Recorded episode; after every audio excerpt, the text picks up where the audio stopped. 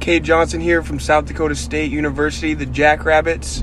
Uh, you're currently listening to Upside, the fantasy football podcast. Christian and Raphael. Tune in, great show, great content. Give it a listen, guys.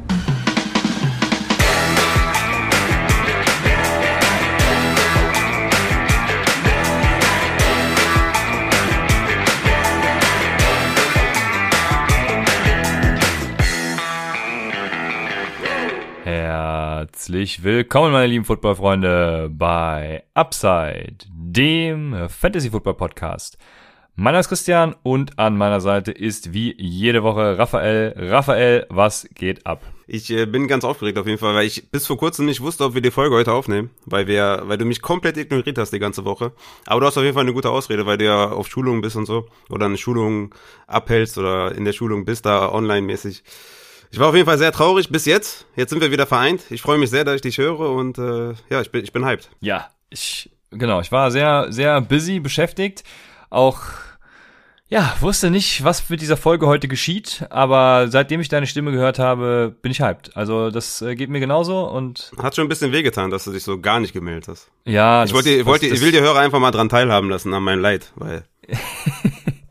Frag ich habe gesehen, zum Beispiel im, im DM-Support, den wir, den wir anbieten für die Leute bei Patreon, da warst du richtig aktiv. Ne? Ich hatte mir erst Sorgen gemacht, ob du vielleicht, ob irgendwas passiert ist. Und dann habe ich gesehen, boah, du antwortest jedem so richtig detailliert und dann dachte ich, okay, vielleicht mag er mich nicht mehr.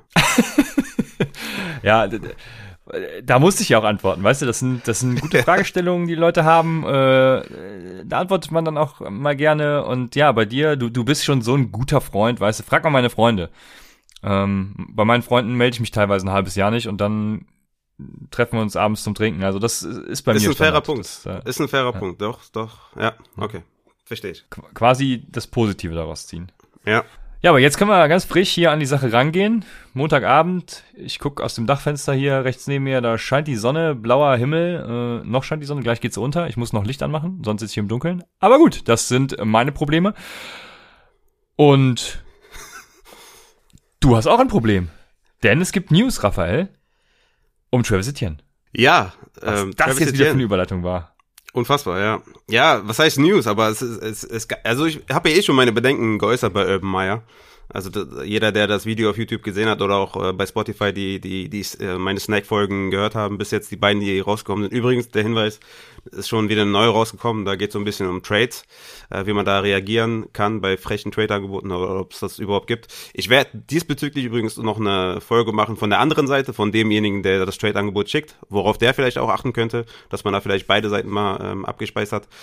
Aber äh, lange Rede ohne Sinn. Urban Meyer ist äh, auf jeden Fall ein Problemkind äh, bei den Jacksonville Jaguars. Ich habe da so ein bisschen Angst bei Trevor Lawrence, dass er den versaut. Und äh, jetzt kam auch raus irgendwie, dass er, dass er Travis Etienne halt äh, Wide Receiver Raps gibt oder beziehungsweise im, im Camp halt. Ja, ich, ich will da nicht zu viel hineininterpretieren.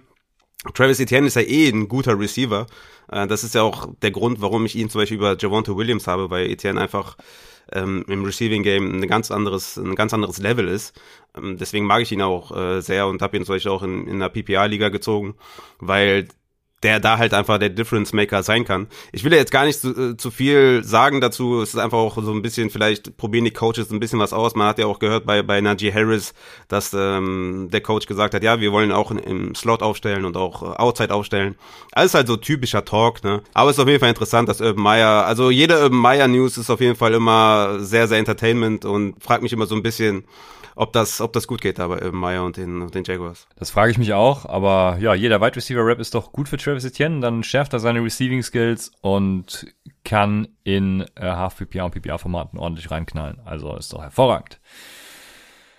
Mehr habe ich dazu nicht zu sagen. Ähm, wir haben noch andere News und das ist, dass der NFL Schedule released wurde. Und wir müssen äh, eine komplette Rolle rückwärts machen, weil wir haben euch ja mal empfohlen, dass ihr erstmal, je nachdem wie erfahren ihr seid, eine Saison abwarten sollt, bevor ihr tatsächlich auch euren Schedule auf 17 Spiele dann erweitert und das Championship Game in Woche 17 startet. Und jetzt, ja, müssen wir die Rolle rückwärts drehen und sagen, ihr müsst bitte euer Championship Game in Woche 17 spielen, wenn ihr vorher noch ähm, zwei Wochen, also wenn ihr nur Halbfinale und Finale spielt, vielleicht noch nicht mal, aber äh, das Wichtige ist, es ist eine Bye Week in Woche 14 Die Colts, die Dolphins, die Patriots und die Eagles ähm, haben da Bye Week. Und von daher wäre es schlecht, da ein Playoff-Game zu starten. Deshalb müsst ihr die Playoffs in Woche 15 starten, was dann bei sechs Teams schon dazu führt, oder ab sechs Teams dazu führt, dass man in Woche 15 ähm, startet und dementsprechend dann bis Woche 17 spielt. Ich glaube, mehr muss man dazu nicht sagen. Auf jeden Fall perfekt zusammengefasst. Macht das ein bisschen was mit dir, dass diese, diese Teams, also sagen wir mal Johnson Taylor als Beispiel oder ja, vielleicht Will Fuller, oder Miles Sanders, okay, du bist jetzt eh nicht so bei Miles Sanders, aber macht das was mit dir, dass du die Spieler vielleicht nicht so stark berücksichtigt, weil die halt in Woche 14 eine Bye-Week haben und da vielleicht ein, ja, ein entscheidendes Spiel ansteht? Oder juckt dich das jetzt nicht so? Das juckt mich überhaupt nicht. Ja. muss, also, ja, ist so eine Bye-Week wie jede andere, deswegen, also, keine Ahnung, ja. ich äh, muss meine Siege dann halt vorher holen, ne? Ja. Ja, ja, klar. Und, das auch tun. Es ist ja auch so, dass sich ganz viel ändert. Ne? Also wenn du jetzt mit Jonathan Taylor startest oder den draftest, wer weiß, ob du den Woche 14 überhaupt noch hast. Deswegen solltet ihr nicht genau. darauf achten. Es gibt ja auch schon viele, die jetzt schon sagen, okay, wie sieht der Strength auf Schedule äh, ab Woche 14 aus oder in den Playoff-Wochen 16, 17 und sowas und sagen dann, ja, da müsst ihr, keine Ahnung, ich sage jetzt einfach mal, ähm, irgendeinen Running Back, Saquon Barkley, da braucht ihr Saquon Barkley, weil der hat ein gutes Matchup. Bis dahin passiert sehr, sehr viel. Ich würde keinen Spieler draften, weil der ein gutes Playoff-Schedule Stand jetzt hat. Das macht absolut keinen Sinn. Äh, deswegen achtet da auf jeden Fall nicht so krass drauf. Ja, und jetzt komme ich, äh, mit der Einleitung wollte ich sagen, äh, ich wollte einleiten mit vorsichtig mit Schedule Projections, äh, Predictions soll ihr sein, aber ich habe Lamar Jackson auf dem Schirm. Lamar Jackson ähm, hat nämlich einen richtig nice Soft-Start, so die ersten drei Wochen. Der hat die Raiders, die Chiefs und die Lions. Und ich glaube, Lamar Jackson wäre ein richtig geiler Quarterback, um ihn danach mega teuer zu verkaufen. Geht auch gar nicht mehr so hoch in äh, Drafts. Bisher zumindest. Ich weiß nicht, wie es dann Anfang der Saison aussieht, wenn, wenn ihr draftet. Aber bisher hat er so ein bisschen an Value verloren. Ist, ähm, weiß jetzt gar nicht der wievielte Quarterback, aber es geht schon so in die Richtung Quarterback 4, 5. Habe ich noch schon als, als sechsten, glaube ich, gesehen. Also davor gingen dann, jetzt muss ich mal gerade aufzählen, ich glaube Pat Mahomes, Josh Allen, Kyler Murray, Dak Prescott, wen habe ich vergessen? Irgendwer ging auf jeden Fall. Da, äh, da dürfte keiner davor. vorher gehen. Vielleicht, vielleicht Herbert, aber der, der sollte nicht vor, vor Lamar Jackson gehen. Ja, aber dann ist es immer noch der fünfte Quarterback, der dann, ja, wo geht der fünfte Quarterback? Also keine Ahnung, Runde, Runde sieben oder so.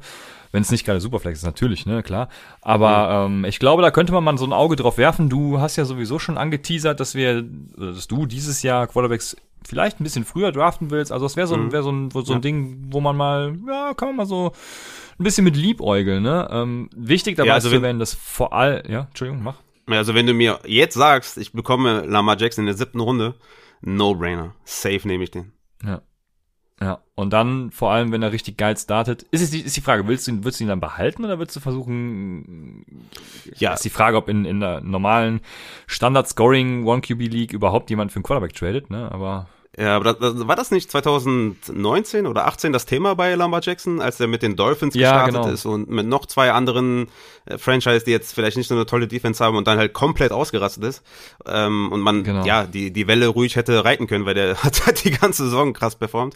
Da wurde, wurde doch MVP, wenn ich mich richtig erinnere. Right. Kommt halt drauf an, ne? Klar, ich meine, wenn wenn jemand was krasses bezahlt für Lamar Jackson und auf dem Waiver Wire sind noch vernünftige Quarterbacks, klar, würde ich genauso machen. Also ich hatte ja eben gesagt, guckt euch auf jeden Fall nicht die nicht die die Wochen 15, 16, 17 an oder so. Aber man kann sich ruhig schon mal die ersten drei, vier Wochen anschauen. Das macht durchaus Sinn. Ne? Das ist genau wie bei Jalen Hurts zum Beispiel.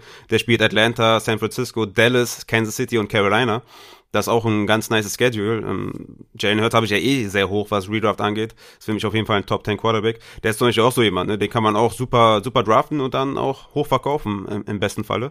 Also, ja, klar, die beiden haben auf jeden Fall einen geilen Schedule am Anfang. Ja, und jetzt kommt noch der Euphorie-Bremser von mir natürlich. Äh, vor allem Defensive-Leistungen sind über die Jahre nicht sehr stabil. Deswegen kann es auch sein, dass die Raiders, ich gehe jetzt mal nicht davon aus, weil ja, es sind halt, ist halt immer noch die Raiders Defense. Ähm, aber trotzdem kann es sein, dass sie sich dieses Jahr komplett äh, einmal auf links krempeln und sich raffen und auf einmal eine mega Defense sind. Äh, kann sein, muss nicht. Äh, Defense-Leistungen sind über die Jahre nicht sehr stabil zu predikten. Ich habe noch eine Frage zu, zu dem ganzen Schedule gedönst. Äh, ich glaube, andere machen da eine ganze Folge drüber. Ich glaube, das müssen wir nicht machen, weil es halt sehr viel irgendwie Rauch um, um nichts ist oder um wenig. Ist jetzt nicht so ähm, ne? Also klar kann man sich die ersten Wochen angucken und vielleicht bei einem Coinflip oder so. Aber deswegen halt auch mal meine Frage an dich. Also Najee Harris zum Beispiel Der spielt die ersten Wochen gegen Bills, Raiders, Bengals und Packers.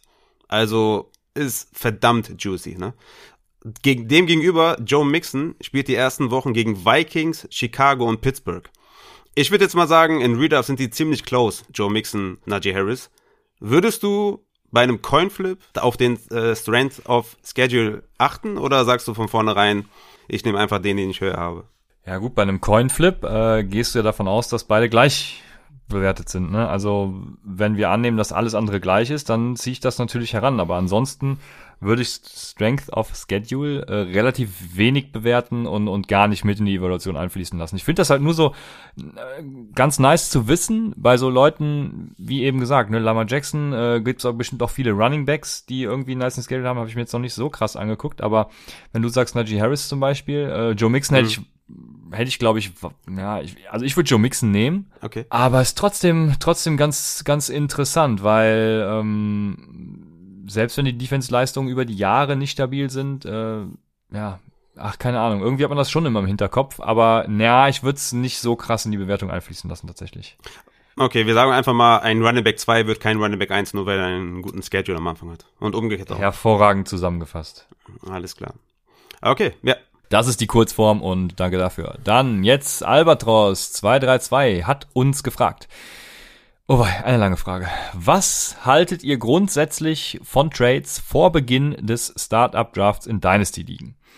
Insbesondere spielt er auf extreme Beispiele an, die vor Beginn des Drafts ihre ersten Runden verkaufen, Future Picks anhäufen und dadurch quasi schon bevor ein Spieler gepickt wurde, in den Rebuild gehen. Empfindet ihr das als Problem in Dynasty oder sagt ihr, jeder kann machen, was er will, auch wenn es von Grund auf die Ausgeglichenheit der Liga beeinflusst? Ja. Und ja, willst du zuerst? Kannst nee, machen. Ich, ich, war jetzt gespannt, was du sagst. Aufgrund deiner Pause dachte ich jetzt, okay, du wartest vielleicht mal ab, was ich sage, aber klar, dann, dann mach mal. Ich finde spannend, ich finde die Frage interessant. Ja, ich finde halt überhaupt nicht, dass es die Ausgeglichenheit der Liga beeinflusst, weil ihr spielt halt Dynasty. Also wie soll das die Ausgeglichenheit beeinflussen? Du bist ja immer, entweder, du, du hast immer so, keine Ahnung, drei, vier, fünf, wenn es ganz gut läuft, irgendwie sechs Teams, die um den Titel mitspielen und die, ja, drauf und, also denen quasi noch ein Move fehlt, um irgendwie dann, ja, das Edge über, über andere Spieler zu kriegen. Und du hast halt immer diese, keine Ahnung, zwei, drei, auch bis, bis sechs Teams, was weiß ich, die sich irgendwie am unteren Ende befinden und eben irgendwie gucken müssen, dass sie Future Assets kriegen und äh, sich eben mit jungen Spielern ein bisschen, also Adam Thielen gegen Jerry Judy traden, was weiß ich, ne, keine Ahnung. Sowas in die Richtung. Und äh, deswegen sehe ich überhaupt nicht, dass es die Ausgeglichenheit der Liga beeinflusst, weil derjenige hat ja dann jetzt im ersten Jahr halt nix und wird dann die nächsten Jahre halt gut vollgeladen sein. Und, und, und selbst das muss ja noch nicht mal sein. Ne? Er kann ja auch die nächsten fünf Jahre einfach kompletter Code sein, weil er seine Picks einfach nicht gut einsetzt oder seine Picks basten, wie äh, letztes Jahr zum Beispiel Kleiderbot Zileer ja so, so teilweise, ähm, als First Pick overall. Also, das kann ja auch passieren und, und äh, ja, ist ja sein eigenes Problem, wenn er keinen Bock hat zu gewinnen. Ne? Ähm, ich sehe da jetzt überhaupt kein Problem tatsächlich ich würde auch die ersten Runden, wenn ich einen frühen Pickup, würde ich auch äh, erstmal darauf setzen, irgendwas zurückzutraden. Ähm, Finde es generell immer geil, viele Picks in den ersten vier, vielleicht auch fünf Runden zu haben, um tatsächlich ein paar geile Spieler zu kriegen. Aber wenn ich die nicht kriege, dann mache ich es wie bei uns in der Dynasty, ne? So, so eine Strategie mit vielen Rookies, vielen Sophomores und und. Äh, Aber lass halt mich mal, lass mich mal einmal dazwischen grätschen, weil ich glaube, es geht darum, dass man die ersten Runden verkauft für Future Picks. Das heißt, so wie ich das verstehe, quasi den Second Round Pick gegen einen First 22. Sowas zum Beispiel. Das mhm. hat ja dann keinen Spielerwert. Ne? Weißt du, ich meine? Also du gehst ja nicht zurück, um dann im ersten Jahr einen Spieler zu holen oder einen Sophomore zu holen, sondern du gehst halt raus aus der Runde für einen Future Pick. Ich glaube, darum geht's halt eher. Siehst, also ist das, bleibt, das, bleibt die Evaluation dann bei dir gleich oder siehst du es dann ein bisschen anders? Weil du hast jetzt sehr viel mit Spielern äh, geredet. Und ich glaube, das ist nicht ganz die Frage gewesen. Ja, aber das, das, das bleibt dann vollkommen gleich. Also es, ob Spieler oder Picks ist in meinen Augen mhm. egal. Weil ähm, wir hatten jetzt in einer Liga zum Beispiel auch einen, der hatte, glaube ich, außer Jerry Judy gar nichts im Roster und hatte dann jetzt boah, ich weiß gar nicht, sechs, sechs First-Round-Picks oder so. Ja, wenn er Bock darauf hat. Ich würde es keinem empfehlen und ich würde es nicht machen. Aber wenn er will, warum nicht? Und ich sehe halt auch nicht, dass es die Ausgeglichenheit der Liga beeinflusst, immer noch nicht, weil er hat dann eben in den nächsten Jahren viele Picks, mit denen er sich potenziell dann eben die Spieler holen kann, die dann in dem Jahr in Runde 3, 4 gehen mhm. würden im Standard, äh, im, im Startup Draft. Also, ja. Ja. Ja, also, was haltet ihr grundsätzlich von Trades vor Beginn des Startup Drafts in Dynasty Ligen? Ja, finde ich gut. Also Trades vor Beginn des Startup Drafts und im Startup Draft, die Trades, die sind essentiell wichtig und finde ich gut. Soll man machen. Wenn du derjenige bist, der denkt, fuck, geiler Trade von irgendjemanden mit demjenigen, der Future Picks haben will, dann hast du halt deine Chance selber vertan, indem du vielleicht inaktiv warst. Also du hättest den Trade genauso machen können. Mm, und ich finde es voll okay. Also man, man geht ja, also wenn du an einem Draft äh, teilnimmst, an einem Startup-Draft, dann gehst du ja mit einer gewissen Strategie rein. Das sage ich auch immer den Leuten. Ne? Überlegt euch vorher, was ihr machen wollt. Äh, macht euch euer Board, äh, guckt, wo ihr pickt. Äh, überlegt euch eure Strategie. Wollt ihr in die Zukunft investieren? Wollt ihr halt Contender im ersten Jahr sein? Ihr müsst schon mit einer gewissen Strategie reingehen, gerade in Dynasty. Und deswegen finde ich das voll in Ordnung, wenn jemand sagt, ey, ähm, ich will vielleicht in, in zwei, drei Jahren erst äh, so in die Playoffs oder Richtung Contender-Modus gehen und will halt sehr viele äh, Picks haben. Ich habe zum Beispiel die Folge mit Julian und Christian gehört und habe gehört, da sind ein paar einige interessante Spieler und gehe gerne aus der zweiten oder dritten Runde raus und nimm mir dann Future 22er, Future 23er, je nachdem, wie, wie tief man vielleicht auch im College drin ist. Ne? Vielleicht hat er auch einen gewissen Vorsprung euch gegenüber, weiß man ja nicht. Also von daher finde ich auch, dass eine Unausgeglichenheit in einer Liga, die besteht halt immer nach dem Draft. Also es gibt immer Teams, die halt irgendwie im Contender-Modus sind, gibt Teams, die sind im Playoff-Modus und gibt Teams, die sind ganz klar äh, eine Stufe dahinter. Und ähm, wenn du das schon vorher quasi beeinflusst, indem du deine, deine Runden verkaufst für Future Picks, dann finde ich das voll in Ordnung. Ähm, nur du solltest halt nicht darüber aufregen, wenn du derjenige bist, der halt, äh, sagen wir mal, in der zweiten Runde, ähm, ja, sagen wir mal, da ist jetzt irgendwie noch ähm, Hopkins auf dem Board oder so, rein theoretisch. Und du hast, hast, hast es halt verpasst, einen 22er First dafür hinzugeben an denjenigen, der halt seine, seine Picks haben will. Dann reg dich nicht aus, sondern mach den Trade halt selber. Ja. Hervorragend äh, beantwortet, würde ich sagen. Und, also und, ihr, ja. Rebuild ist auch irgendwie so ein böses Wort mittlerweile, ne? In, in, in Dynasty ligen. Also Rebuild ist auch nichts Schlimmes. Und Rebuild, ähm, also es klingt immer so, als wenn man total scheiße ist, in den Rebuild gilt, geht und dann irgendwie zehn Jahre braucht, bis man irgendwie irgendwas machen kann. Das geht, kann ziemlich schnell gehen. Ne? Du kannst äh, vielleicht ein Team sein, was irgendwie Zehnter geworden ist in der Liga. Also, ne? nicht gut abgeschnitten hat, dann vielleicht, ähm, ja, weiß nicht, einen Michael Thomas verkauft oder vielleicht einen Running Back verkauft gegen Future Picks und auf einmal in ein, zwei Jahren hast du ein Top-Team und kannst angreifen. Also das ist immer so ein bisschen, Rebuild ist immer so ein bisschen schlechtes Wort. Es ist einfach so, dass man einen Übergang halt geht ne? und vielleicht sich einfach nur vollladen will mit jungen Spielern. Das kann genauso gut sein, dass der halt dann nächstes Jahr wieder ein Top-Kandidat äh, ist und derjenige, ne, muss man ja auch sagen, der vielleicht seine Future Picks abgegeben hat für ältere Spieler, sage ich jetzt mal, dass der dann im nächsten Jahr komplett kot ist. Ne? Und dann ist wieder eine Unausgeglichenheit in der Liga. Das heißt, äh, ja, also das beeinflusst es auf gar keinen Fall. Ja. Ist so, so sehe ich das auch. Aber apropos Trades, du hast auch einen sehr schönen Trade gemacht, der das auch, auch nochmal quasi bestätigt. Da war auch einer im Win Now und einer, glaube ich, nicht. Und erzähl doch mal. Ja, ist ziemlich interessant. Ne? Die Leute haben es wahrscheinlich gesehen auf Twitter. Ich hab, äh, ich bin in einer Superflex, in der, in der legendären Superflex, wo ich Andrew Luck hatte. Und äh, wo ich Antonio Brown äh, habe immer noch und AJ Green und T.Y. Hilton und Melvin Gordon. Also die, die Liga besteht schon seit äh, drei Jahren, glaube ich. Bin einmal Zweiter geworden, einmal Dritter geworden und bin jetzt halt, hab halt C-Mac, ne? Und bin halt so die Kader durchgegangen von den, von den Teams und hab meinen Kader mir angeguckt und hab gedacht, okay, boah, ich habe keine Breite im Team, ne? Ich habe zwar C-Mac und ich habe Kelsey und ich habe Brady und ich habe Winston, also es ist eine Superflex-Liga und ich habe Mike Davis und Cooks, ähm, was auch okay ist, aber sonst danach habe ich nicht viel.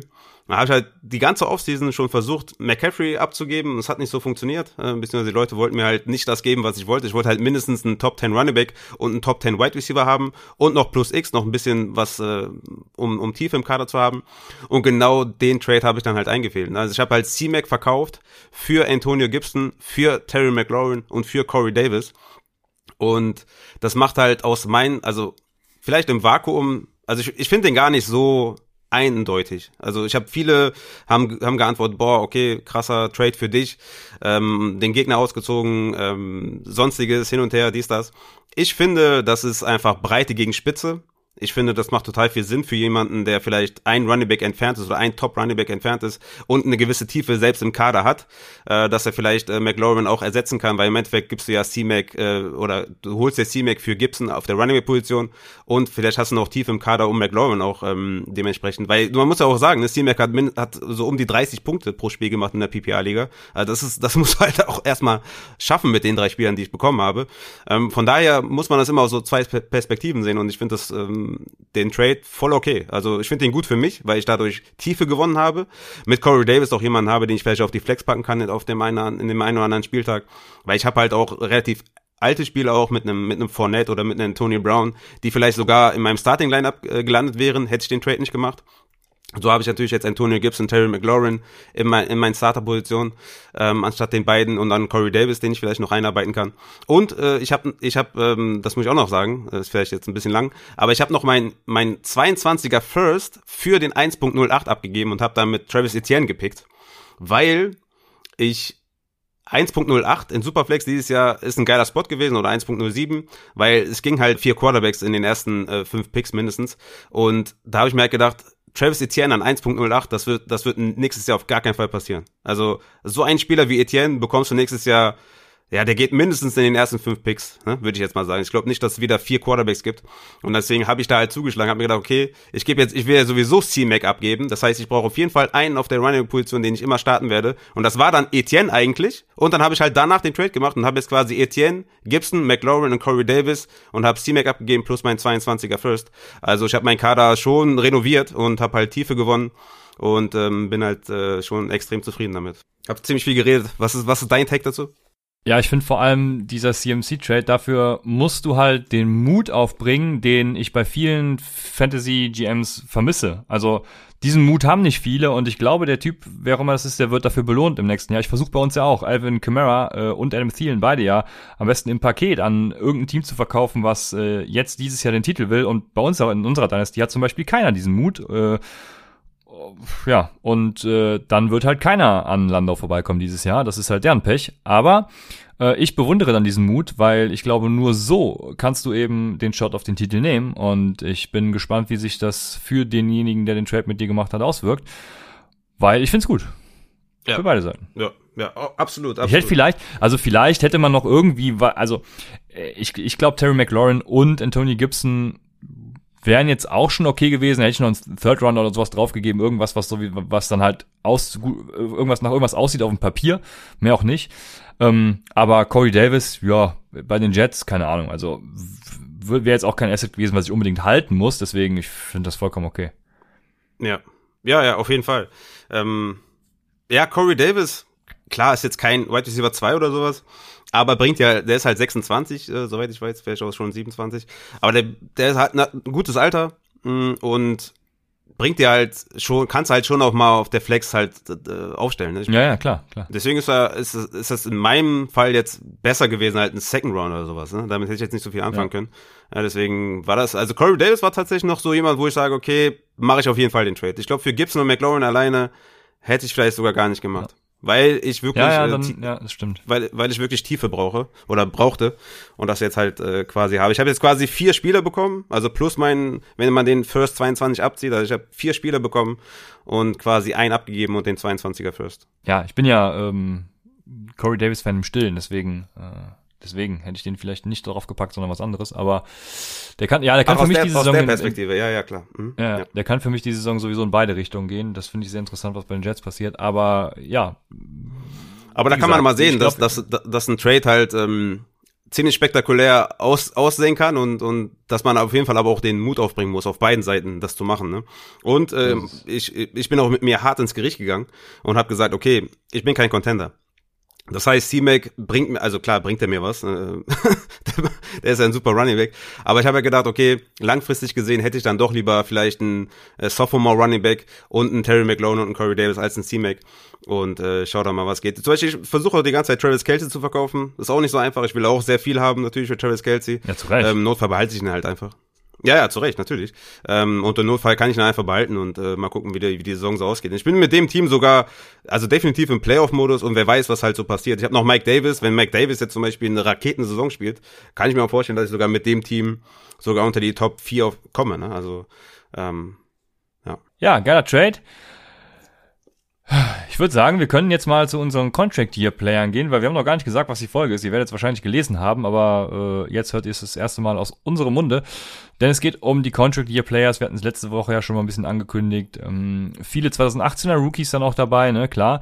Äh, dazu kommen wir dann gleich noch, warum das so ist. Und ich würde sagen, wir starten einfach mit den Quarterbacks, oder wie machen wir's? Ey, stimmt. Hey, Quarterbacks, guck mal, das hast, hast du in den News gar nicht gesagt, weil es für dich gar keine News ist. Aber Matt Nagy hat gesagt, Andy Dalton ist der Starter, ne? Was, was sagst du denn dazu? Ja, gar nichts. Äh, was soll ich dazu sagen? Also da, nee, da, da sage ich gar nichts zu. Ich habe aber gesehen, dass du in unserer Pipeline-Liga da Andy Dalton auf den Trade-Block ge Ja, hast. auf der Welle muss das ich heißt, reiten, natürlich. du missbrauchst diese News schon, ja? Klar. Aber glaub selber nicht dran, ja. Das ist so, das ist so, normalerweise, kennt ihr diese Leute? Also normalerweise hasse ich die abgrundtief wie die Pest. Sobald eine News rauskommt, äh, von wegen, yo, Jerry Judy ist ohne zu stolpern eine Rod gelaufen, äh, äh, Spieler X packt Jerry Judy auf den Trade-Block. Ja, safe, Da könnte ich immer safe. schon richtig reinschlagen, Nein, diese Leute. Du musst den Hype mitnehmen, klar. Ja, genau Klar. so einer bin ich nämlich jetzt, ja. Ich, ich nehme den halt jetzt mit, weil ich habe gar keinen Quarterback, außer Andy Dalton und Drew Brees. Und äh, ne, ihr seht dementsprechend gar keinen. Ja, aber ist natürlich vollkommener Bullshit, weil äh, also ich gehe ja nicht von, ich weiß nicht mehr wovon, und gebe zwei First Rounder, drei First Rounder, ich weiß es nicht mehr, ab, äh, um für Justin Fields hochzugehen, um dann Andy Dalton starten zu lassen. Also wenn das die Bears wirklich machen, dann dann bin ich der größte Bears-Hater äh, für die kommende Saison. Und ich habe keine gute Meinung über die Packers, muss ich dazu sagen. Und ich würde die Packers, die Bears dann noch mehr haten als die Packers, ja. Ja, ja also ich halte es ich meine, wir haben so viel schon erlebt, ne? Wir haben Taysom Hill über, über James Winston gesehen. Ich glaube mehr, also, weißt du, ich, also damit ist alles mehr gesagt. Mehr kann man nicht sehen, ja. Genau, und deswegen, ich, also für mich ist es nicht out Doch, man kann doch Nelson Aguilar als Deep Threat in Las Vegas sehen. Das geht auch noch. ja, Bounce Back. Bounce Back. Aber wie gesagt, für mich ist es nicht, also ich kann mir, ich kann mir vorstellen, dass die vielleicht mit, mit Andy Dalton starten, ey. Keine Ahnung. Ich meine, die, die spielen in der ersten, in der ersten Woche gegen die Rams. Das werden sie eh verlieren, egal wer startet. Und dann halt Bengals, Browns, Lions. Das heißt, wenn sie zwei Siege holen in den ersten, in den ersten vier Spielen, dann, dann Raiders, das heißt noch ein Sieg vielleicht mit Dalton. Wer weiß, ey, keine Ahnung. Ist äh, crazy. Wenn, wenn die wirklich Dalton starten lassen, ja. Ja, Quarterbacks. Wir sind bei unseren Quarterbacks. Ich weiß nicht, ob wir über Josh Allen reden müssen als, als äh, Contract Year Player. Er ist halt im Contract Year, kriegt ohne Zweifel seine 50 Option hat er, hat er Moment, die müssen die ja sogar gezogen haben. Ja, hat er also schon bekommen. Deswegen müssen wir da gar nicht drüber reden, weil ähm, das ist die Besonderheit, die ist jetzt, oder beziehungsweise der große Unterschied zu zum Beispiel Mike Williams dieses Jahr. Mike Williams hätten die Chargers ja äh, bis, ich weiß nicht wann, bis irgendwann im März oder so noch cutten können, ohne Deadcap mitzuschleppen. Und mit dem neuen Collective Bargain Agreement, also dem neuen CBA, ist es aber so, dass First-Round-Picks seit 2018 ähm, ja mit Deadline der 50-Option dann eben auch diese, diese 50-Option ähm, völlig garantiert kriegen. Das heißt, die Panthers können nächstes Jahr Sam Darnold nicht mehr cutten. Äh, wir waren bei Josh Allen, Entschuldigung, ähm, die, die Bills können Josh Allen nächstes Jahr ja, die, die, ja, Entschuldigung, da bin ich wieder verrutscht in der Zeile. Aber die Bills können Josh Allen nächstes Jahr nicht mehr cutten, egal wie schlecht er spielen wird. Und das wird er natürlich. Ich sage es ja schon seit Ewigkeiten voraus. Aber sie können ihn nicht cutten. Also nur für, nur für, keine Ahnung, 17, 18 ah, Millionen äh, Deadcap irgendwie. Ja. 18,8 mm, oder sowas, ja. Ja ja, deswegen Josh Allen, genauso wie Sam Darnold. Sam Darnold hat natürlich dieses Make or Break hier, ne? Ähm, die Panthers geben ihm eben die Opportunity, haben für Fields dann eben auch, oder haben Fields gepasst, so. Für mich, äh, die Frage an dich, ne? Also rein rational betrachtet sollte ja nach den letzten Saisons jeder froh sein, Sam Darnold los zu sein oder los zu werden. Wäre es aufgrund dieser 50-Option und deshalb, dass er eben dieses Jahr und nächstes Jahr auf jeden Fall zumindest mal auf dem Roster ist, ein Buy-Low-Kandidat. Auf jeden Fall. Sam Darnold, also das ist, das ist wirklich crazy, ne? Wir haben es ja eben vor der Folge noch besprochen mit diesem neuen äh, Agreement. haben wir vor der Folge harten Research betrieben, weil wir irgendwie nicht klarkamen auf die, auf die Zahlen und was war mit Mike Williams und warum ist das jetzt so. Ähm, ja, crazy. Also Sam Darnold, also, ja, ich, also ich, also, ist ein Buy-Low-Kandidat, ja. Also ich meine, der wird 2022 höchstwahrscheinlich Starter sein. Was sollen die Panthers sonst machen? Also, ich meine, klar, vielleicht spielen die eine abgrundtief schlechte Saison und haben einen Top 5 Pick oder so. Aber selbst da haben die ja irgendwie 18 Millionen Dollar Sam Darnold dann auf der Bank oder wie? Also das kann ich mir echt nicht vorstellen. Es scheint so, als wenn der wirklich dieses Jahr und nächstes Jahr starten wird und das ist eine krasse Bounceback-Story und also, ob die dann erfolgreich ist, ist eine andere Frage. Aber ich, ich würde den auf jeden Fall highly, ja, highly recommenden, dass man den bei Low holt, Sam Darnold, ja, auf jeden Fall. Also Raphael würde highly recommenden, dass man den bei Low holt. Das war stark, oder? Da gehe ich, da, da, da gehe ich voll mit. Deswegen, für mich ist es auch ein Buy-Low-Kandidat in zumindest normalen Scorings.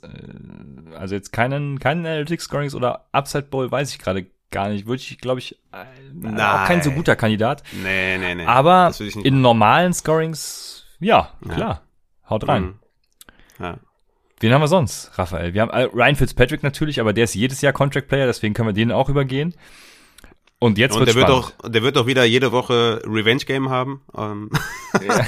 und, gucken, und jede Woche, äh, jede Woche steht zur Debatte, dass er irgendwie gebencht wird für äh, Heineke. Ist es ja? Heineke ist ja, ja im Kader, genau. Ja. Ah ja, schön. Da freue ich mich schon drauf. Nee, ich, ich würde ihm mal gönnen, dass er wirklich mal so eine Saison ohne Diskussionen dann eben auch startet und durchspielt. Wäre schön für ihn. Aber jetzt wird spannend. Raphael, wir gehen in, an die Küste nach New Orleans und da stehen Taysom Hill und James Winston im Contract Year. Was soll ich sagen? Also seit 2015, Draft Year von James Winston, ist James Winston Quarterback 17 nach CPOE und also Completion Percentage Over Expectation und EPA, Expected Points Added. Ähm, werde ich bei Gelegenheit vielleicht nochmal erklären für die Leute, die neu dazuschalten. Das heißt auf jeden Fall, äh, dass der Quarterback gut ist, wenn das gut ist. Nach diesem CPOE und EPA Composite ist er Quarterback 17 und das ist besser als Kyler Murray, Jared Goff, Baker Mayfield, Ryan Tannehill, Carson Wentz, Andrew Luck, Eli Manning etc. pp. So, das Problem ist, Hill ähm, ist bei Third and Fourth Downs besser was ich jetzt persönlich, ohne krasse Research betrieben zu haben, einfach mal auf seinen Rushing, äh, also ne, sein Rushing Upside irgendwie äh, hin zurückführe. Aber in neutralen Situationen ist Hill einfach komplett weit abgeschlagen dahinter, ne? jenseits äh, der Quarterback 40 Region, also irgendwo bei unter ferner Liefen halt der Titan derer ist. Von daher, James Winston ist da äh, der viel bessere Quarterback. Äh, sie haben ihn natürlich letztes Jahr nicht gestartet, damit er keinen teuren Vertrag kriegt, damit keiner sieht, wie gut äh, Post-Lasik James ist. Und von daher, James Winston wird komplett abrasieren und nächstes Jahr den richtig krassen Vertrag kriegen. James Winston, Top 10 Quarterback, Raphael? In, in Fantasy dieses Jahr? Ja. Nein, noch nicht. Nee, noch nicht. Also ich würde ah. sagen, so Top, Top 14 oder was äh, werde ich den Redraft haben. Aber Top 10 ja, müsste ich mir jetzt kurz äh, zusammenrechnen, aber der hat halt kein, kein äh, Rushing Upside. Deswegen ist das schon mal Top 7 auf jeden Fall nicht. Ja, ist, ist knapp daran vorbei auf jeden Fall. Vielleicht Quarterback 1, äh, also 1 bis 12, ja, kann schon sein. Aber wird auf jeden Fall Make or Break it hier, ne? Also ich glaube, was ihn halt lange verfolgt, sind halt diese, diese Interceptions. Du hast ja gerade gesagt, also die, die Nummern, die Zahlen, die stimmen ja einigermaßen bei James Winston. Ist ein guter Quarterback, glaube ich, der bringt auf jeden Fall einiges mit ich hoffe, dass er, dass er eine gute, eine gute Saison spielt, weil ich auch in der Superflex-Liga habe, in der Dynasty. Reiß ab, Junge! Und äh, dann kann ich den schön, dann kann er das schön für fünf Jahre unterschreiben. Was man auf jeden Fall noch sagen muss, ihr solltet euch, also wenn ihr in der Superflex-Liga spielt, solltet ihr euch Ian Book holen. Den haben die ja, glaube ich, in der, in der vierten Runde oder ja doch, vierte Runde haben die den gedraftet, die Saints. Ähm, sollte man sich auf jeden Fall mal auf dem Taxi-Spot oder so packen, Ian Book. Ähm, falls die, falls James Winston halt nichts zeigt und Taysom Hill ist, glaube ich, auch keine langfristige Lösung. Äh, vielleicht hat Ian Book da vielleicht ein paar Shares oder so. Dann haben wir bei den New England Patriots Cam Newton. Cam Newton geht auch wieder mal in sein Contract Year. Ist ja jetzt auch schon von der älteren Sorte. Letztes Jahr natürlich auch ganz schlechten Supporting Cast gehabt. Aber auch schlecht gewesen, muss man natürlich ganz klar sagen. Glaubst du, er kann dieses Jahr noch was reißen? Äh, nein. Und ist ab Woche mh, hm, sechs ist er kein Starting Quarterback mehr. Ja, das wird die spannende Frage, wann er so schlecht ist, dass dann tatsächlich Mac Jones übernimmt. Ich bin gespannt. Dann, wir haben noch einen Contract Year Player und das liegt auch am Alter. Ich weiß nicht, wie lange er überhaupt noch dann einen Vertrag kriegen wird, wenn er verlängern sollte. Ähm, übrigens, warum machen wir überhaupt Contract Year Player? Es, es ranken sich die Mythen darum, dass Contract Year Player äh, nochmal ja, so eine Schippe drauflegen im letzten Jahr, das, das ist gefühlt bei Running Backs tatsächlich sehr oft der Fall. Ähm, also wenn man Analysen betreibt, dann gibt's da schon teilweise Übereinstimmung mit, teilweise eben auch nicht. Äh, ist so ein bisschen zwiegespalten da die Community. Und ähm, wir glauben einfach, es schadet nicht zu wissen, wer im Contract hier ist, weil äh, im Zweifel, wie schon gesagt, packen die nochmal das letzte bisschen drauf und äh, geben euch im Fantasy dann etwas, das ihr für diese Saison gebrauchen könnt, nämlich einfach Leistung. Und äh, ich wollte noch einen Quarterback ansprechen, das ist äh, Ben Roethlisberger. Big Ben hat 2020 ja ein relativ schlechtes Jahr gehabt, hat da aber komischerweise auch deutlich weniger die, die, die tiefe Mitte des Feldes attackiert. Da war früher äh, Antonio Brown natürlich ein großer Faktor. Und ich glaube, er hat dafür die Waffen. Ähm, 2020 wurde aber da irgendwie überhaupt keiner hingeschickt oder beziehungsweise überhaupt keiner angeworfen. Deswegen weiß ich nicht, was da mit Big Ben los ist. Es ist die Frage, ob er noch den Arm dafür hat. Keine Ahnung. Sah ja schon teilweise echt nicht schön aus, was Big Ben da veranstaltet hat. Mhm. Glaubst du, das ändert sich nächstes Jahr nochmal? Also diese Saison?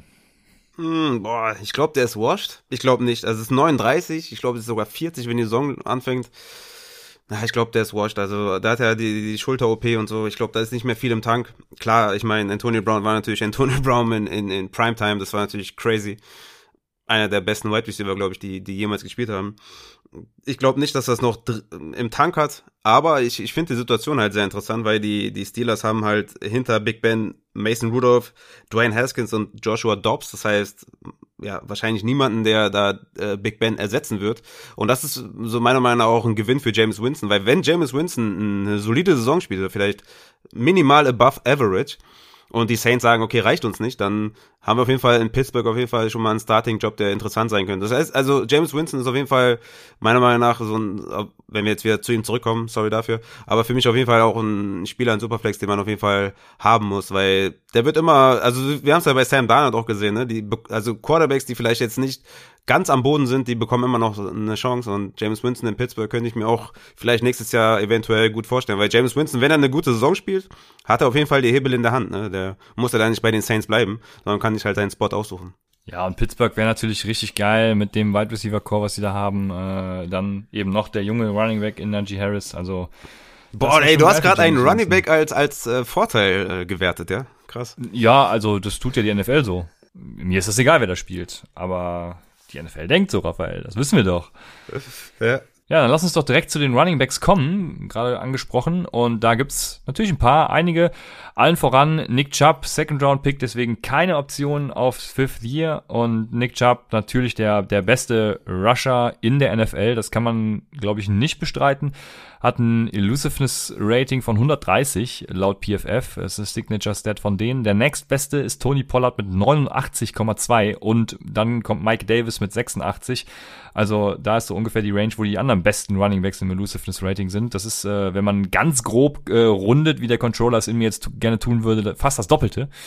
Und ähm, von daher, ja, schon äh, Nick Chubb äh, außergewöhnlich einzigartig. 91,1 Pass-Block-Grade ist für mich äh, auch mittlerweile immer wichtig bei Running Backs, äh, obwohl bei, bei Nick Chubb, der steht halt immer auf dem Feld, ist eigentlich egal, was der tut.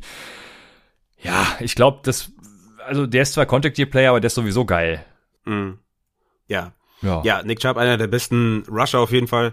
Ja, kann mir schwer vorstellen, dass Stefanski auf so einen Spieler, der sehr hart aus Running Game setzt, Stefanski, dass er den ziehen lässt. Aber selbst wenn er den ziehen lässt, also Nick Chubb, egal wo der hinkommt, ist der Leadback.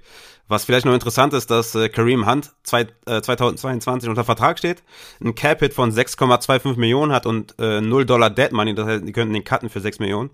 Und ähm, ja, vielleicht kann man da Dimitri Felton in den Texas-Spot Da gehen meine Felton-Shares hoch, ja. Ja, ich wollte ihn nur mal unterbringen, dass man den vielleicht nicht vergisst. Äh, der wird wahrscheinlich äh, 2021 keine Shares bekommen. Auf jeden Fall mal nicht vergessen an der Stelle, aber ich denke, Nick Chubb wird da wahrscheinlich nicht unterschreiben. Ja, so ist es. Und dann kann es auch sein, dass, dass Nick Chubb und Felton dann vielleicht das äh, Duo bilden, ne? Ja. Felton letztens noch im Undrafted Free Agent äh, Rookie Auction Draft mir geholt und äh, ja, der wird natürlich der Knaller. Da bin ich Fan von. Yo, dann äh, spannende Personalie, ähm, wo ich gerne von dir wissen würde, wäre es gut, wenn er zu einer neuen Franchise kommt oder soll er da bleiben, wo er gerade ist, in genau der Rolle, die er gerade hat, das ist Gus Edwards und wird er dieses Jahr äh, genau dieselbe Rolle überhaupt haben und damit Fantasy relevant sein? Viele Fragen. Viele Fragen, ja. Also Gus Edwards ist kein Leadback. Er hat einfach nicht das Talent. Er ist okay, er ist solide. Ne? Also den, den hast du halt gerne als Depth und äh, stellst ihn halt gerne mal auf. Oder jetzt gerade auch mit J.K. Dobbins äh, gebildet, der eine gute, einen guten One-Two-Punch, wo er halt auch ganz klar die zwei ist. Aber er wird da ein bisschen was reinfressen bei J.K. Dobbins auf jeden Fall und ist da in der Rolle sehr gut. Ich kann mir gut vorstellen, dass er halt nächstes Jahr gar keine Relevanz mehr hat. Ne? Also der ist jetzt kein Running Back, der jetzt lange lebt oder so. Ne? Der ist ja auch schon 26, wird dann 27. Also das, das, das wird schnell äh, zu Ende gehen, denke ich mal. Ist auch kein, kein hoher, ähm, kein hohes Strafkapital oder so. Deswegen ist ein solider Back, aber auch nicht mehr. Ne? Ja, so sehe ich das auch. Ähm, sehr spannend, was da passiert. Dann auch noch spannend, Melvin Gordon wurde ja viel verschrien von mir, aber hat ja letztes Jahr ein ordentliches Jahr, sage ich mal. Wenn der jetzt noch mal genauso ein Jahr zeigt, ähm, was traust du ihm noch zu, dann danach ja als Contract zu signen und was passiert dann? Ja, Melvin Gordon ist ja auch so ein Phänomen. Ne? Ich meine, du hast ihn ja extrem gehatet, so. Ich kann es auch verstehen, weil er einfach nicht, nicht mehr so der krasseste Running Back ist. Hatte, hatte echt ein gutes Jahr. Aber der war halt mal unfassbar gut. Ne? Hat am College ja alles aufgefressen, was in den Weg kam. Hat ja auch eine richtig geile NFL-Saison gespielt, vor allem auch Fantasy-wise sehr, sehr viele zur Championship geführt, die auch schon länger vielleicht Fantasy spielen. Unfassbar, was der schon alles abgerissen hat. Ja, er wird halt nicht jünger, ne? Er ist dann nächstes Jahr 29. Also das, ja, mal gucken, wie er sich halt dieses Jahr schlägt. Dass er bei den Broncos bleibt, äh, können wir, glaube ich, abhaken. Ja, Vielleicht kommt er noch mal in irgendeine Rolle, ähm, wo er vielleicht noch äh, ein Komplementärback ist, für, vielleicht für die Goal-Line oder so. Aber es kann schon auch sehr schnell bergab gehen. Ne? Also es kann auch schon sein, dass ja. der vielleicht nächstes Jahr auch schon gar keinen gar keinen Vertrag mehr sieht. Oder halt so ein Minimum, wo man auch wirklich weiß, das wird so eine Mark Ingram-Rolle oder so, wie bei den äh, Ravens letztes Jahr oder sowas.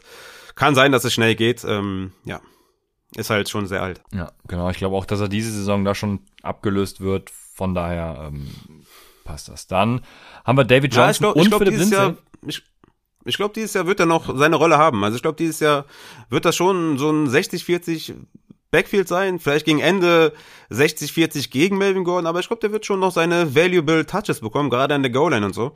Also da wird er auf jeden Fall noch seine Rolle haben und wie gesagt, vielleicht auch nächstes Jahr wie Mark Ingram, der dann irgendwann auch nur noch davon gelebt hat, dass er Touchdowns gemacht hat. Also das kann ich mir schon vorstellen bei Melvin Gordon, dass er vielleicht noch ein, zwei Jahre in dieser Rolle vielleicht noch hat, aber auf jeden Fall kein hochwertiger Running Back mehr sein wird, glaube ich, nächstes Jahr, dass er so eine, ja, eine eine, eine Leadback-Rolle inne hat. Aber ich denke schon, dass man den vielleicht noch das eine oder andere Jahr so an der Goal-Line einsetzen wird.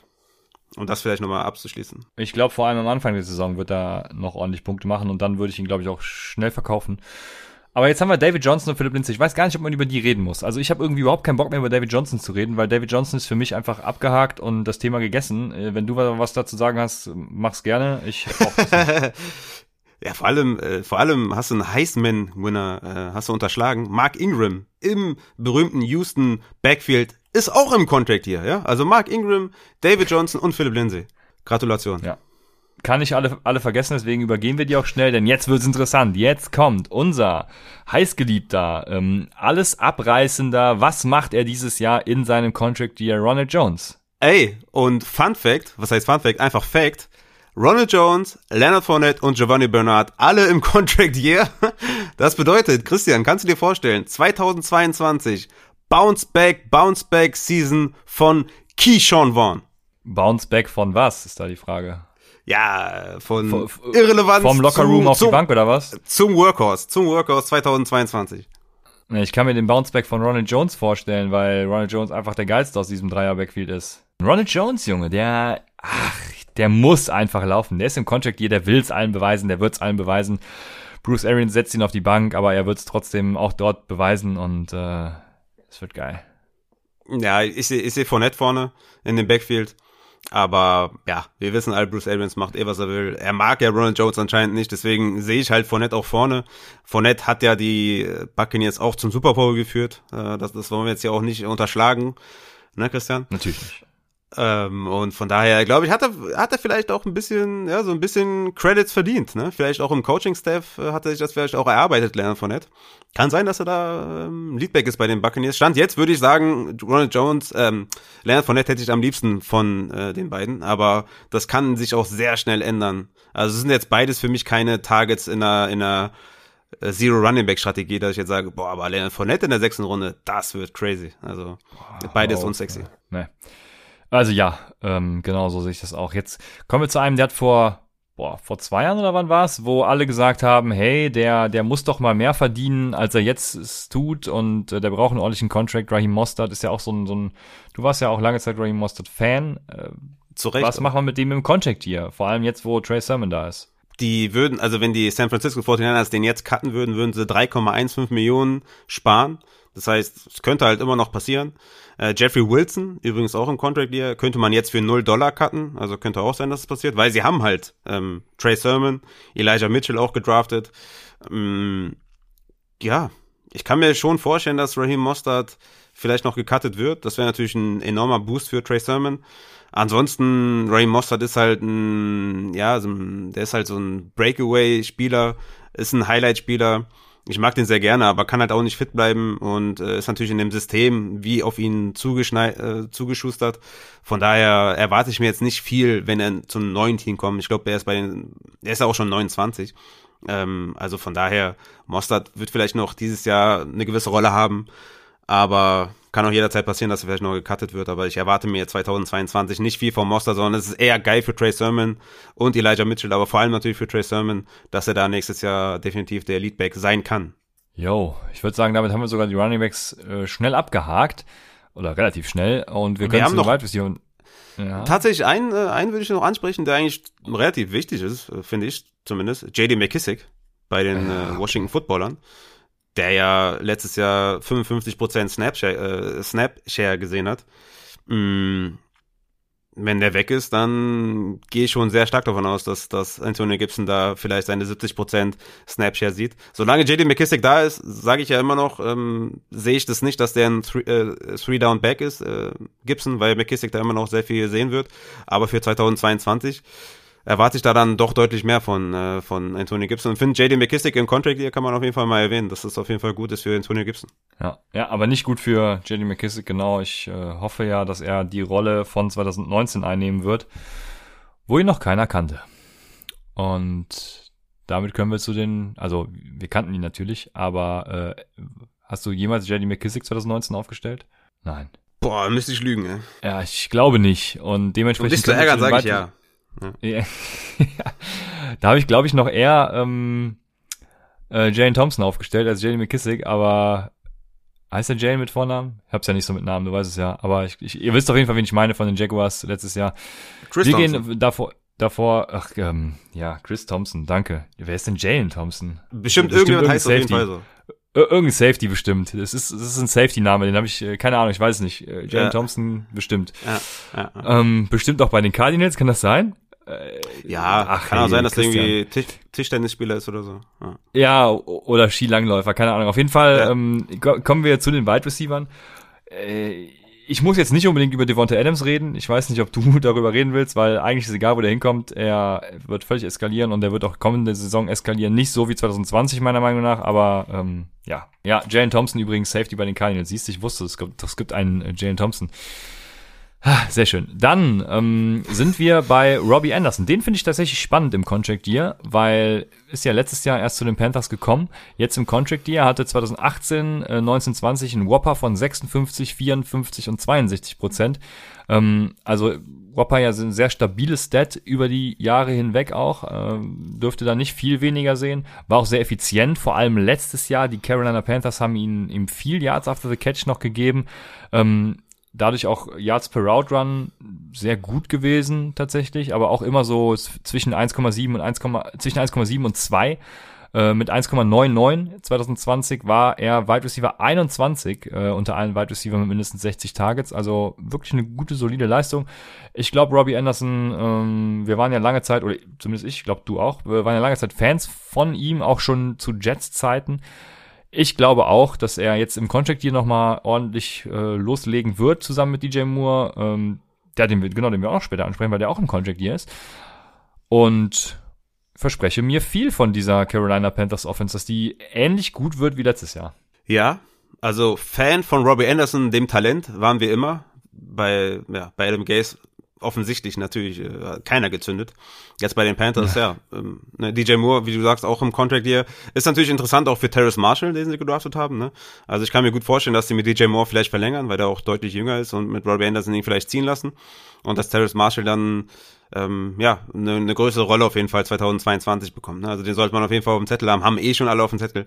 Aber auf jeden Fall mal erwähnenswert, dass Robbie Anderson und auch DJ Moore im Contract hier, hier sind und Terrace Marshall da auf jeden Fall profitieren wird. Ich denke ja, dass dieses Jahr DJ Moore sehr viel im Slot sein wird und dass Outside eh schon Terrace Marshall und Robbie Anderson aufgestellt werden. Und das kann auch sein, dass sie da sehr viel variieren, auch die, unter, äh, die drei untereinander.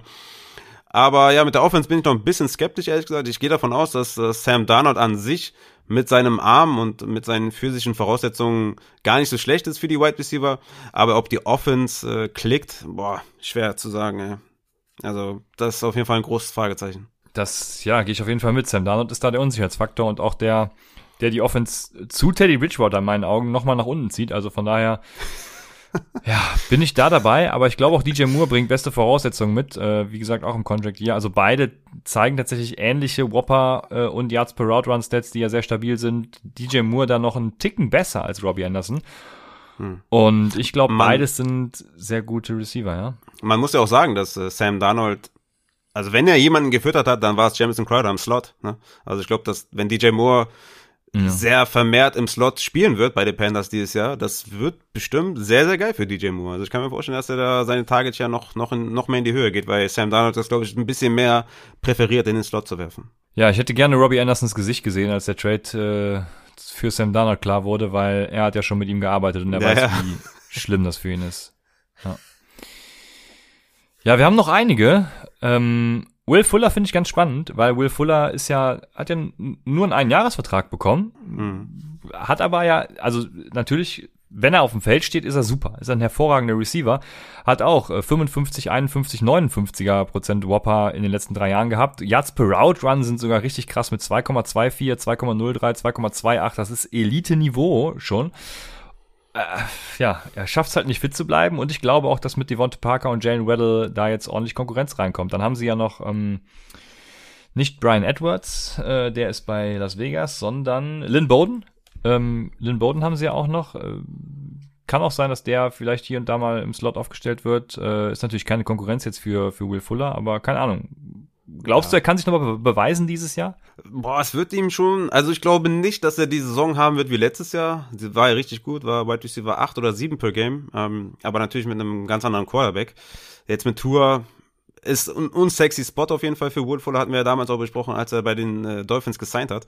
Jetzt natürlich noch mit, mit Jalen Waddle noch dazu, mit Gesicki, mit Parker, ja, schwer auf jeden Fall. Ich, ich glaube nicht, dass er die Saison wiederholen wird, aber vielleicht ist auch ganz gut, wenn er dann in eine andere Offense kommt als bei den Dolphins. Bin da ja ein bisschen skeptisch bei Tour. Aber Will Fuller ist auf jeden Fall ein sehr, sehr guter Wide Receiver, wenn er fit bleibt. Der ist ja jetzt, glaube ich, das erste Spiel 2021 wird er aussetzen, wegen der, also hat er eine Sperre, glaube ich, ne? Ja, ähm, genau, ab, genau. Ab Spieltag 2 wird er dann wieder starten. Ja. Vielleicht besser, wenn er nächstes Jahr woanders spielt. Ja. Ja, du hast gesagt, äh, im Fantasy war er auch gut, aber auch seine Yards per Route Run war letztes Jahr vor Hopkins, vor DJ Moore, vor Tyreek Hill. Also das ist schon äh, herausragend ja. gewesen, kann man ja, Wir haben es ja gesehen bei der, bei der Texans Offense. Also mit Will Fuller waren sie ultra dynamisch, ultra gut und ohne Will Fuller ja. hat's vorne und hinten gehapert. Also er ist ein elementar guter Wide Receiver und eine wichtige Option. Die Frage ist halt, wie kann das Tour umsetzen? Ja, sehr gut. Aber, aber ich, das ist echt so eine, so eine schwierige Personalie für mich. Ich sehe ja in ihm überhaupt keinen, also mit mir macht Will Fuller nichts. Ich würde jetzt nicht für ihn traden oder so. Ich würde ihn auch nicht draften, keine Ahnung. Ähm, also nicht zu seinem ADP zumindest.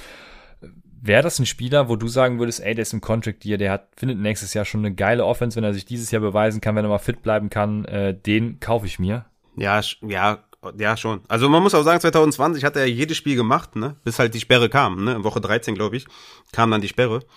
Oder kam dann der Befund irgendwie, dass er da irgendwie, ähm, ja, keine Ahnung, ja. wie man das auf Englisch sagt, aber hat irgendwie ähm, Substanzen zu sich genommen, die er nicht zu sich nehmen darf von daher, ja, hat auf jeden Fall mal zwölf Spiele gemacht. Ich würde ihn, ja, ich, ich sehe schon, dass er ein Team weiterhelfen kann. Ähm, Gerade auch in Dynasty vielleicht, der ist 27, dann 28. Also ich, ich sehe schon, dass er da in, in einem guter, guten Alter ist. Ich meine, 28 oder 27 ist ein Prime-Alter für Wide Receiver. Mir gefällt der Spot halt nur nicht, ne? Das, das ist so mein einziges Problem. Aber der Spieler Will Fuller gefällt mir schon sehr gut. Ich kann mir vorstellen, dass man den vielleicht auch in Dynasty für, für ein gutes Geld bekommt, ne? Vielleicht für, für ein Late Second oder so, wenn man jetzt irgendwie im, im Contender-Modus ist oder im Playoff-Modus ist, dass man da vielleicht einen Late Second abgeben kann. Wäre doch ein, wäre doch ein guter, wäre wär gutes Value auf jeden Fall. Ja, für gut, für ein Late Second auf jeden Fall. Ja, da, da würde ich natürlich auch nicht Nein sagen, ja. Jetzt haben wir zwei Packer noch auf der Liste. Und äh, einer davon, den, natürlich jedes Jahr, ähm, Devin Funches, Raphael, ist natürlich der allergeilste Spieler.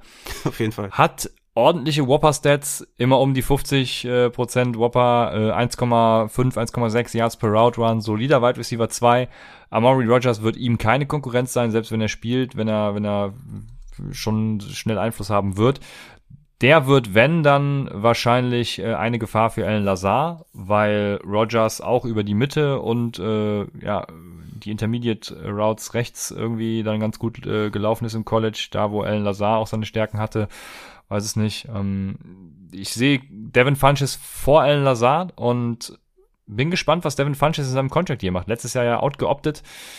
Ach, ich habe diese Saison trotzdem schon wieder Bock auf äh, Devin Funches, Raphael. Ja, es, ist, es hört nicht auf bei dir, ne? Also, ja, ist, ist dein Spieler. Ich, ich weiß nicht, woher das kommt, aber ich, ich sehe da, ich sehe da null Value, ehrlich gesagt. Ähm, ja, mal schauen, vielleicht überrascht er mich, aber ich, ich weiß es nicht.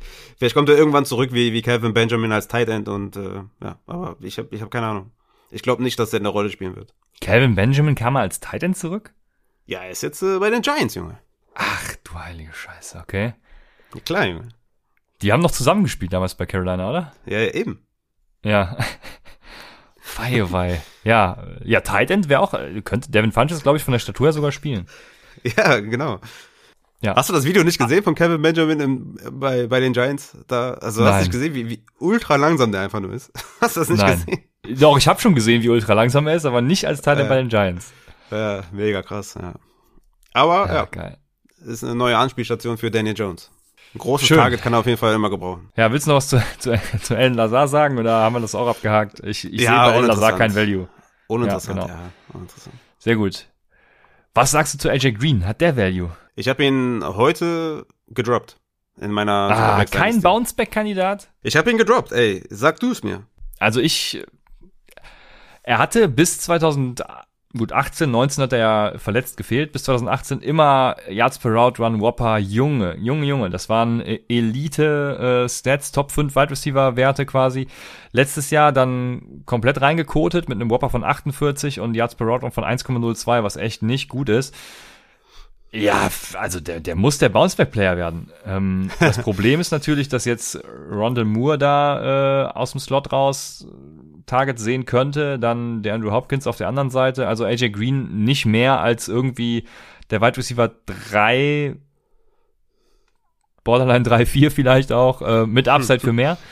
Also, ähm, ich bin auf jeden Fall gespannt. Ich könnte mir ein Bounceback vorstellen. Bounceback heißt in dem Fall aber nicht Bounceback zu seinen Top-Leistungen, sondern so in die Wide Receiver 3 mit Upside 2 Region. Äh, Fände ich schon ganz interessant und, und könnte vielleicht sogar klappen. Ja, also jeder, der den Podcast hört, sei, ne, weiß, ich bin riesen AJ Green Fan. Das ist für mich einer der unterschätztesten Wide Receiver, glaube ich, ever. Ich liebe den.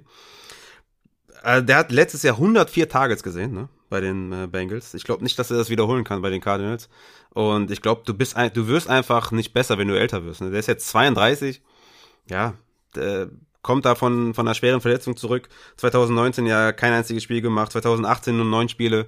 Also er wird einfach älter, er hat sich verletzt und ich, ich glaube, die, die Messe ist einfach gelesen. Was mir leid tut, aber ich glaube nicht, dass er da ansatzweise irgendwas ausrichten wird. Ähm, ich glaube, der wird nicht mal irgendwie ein Streamer auf der auf der Flex sein oder sowas, kann ich mir nicht vorstellen.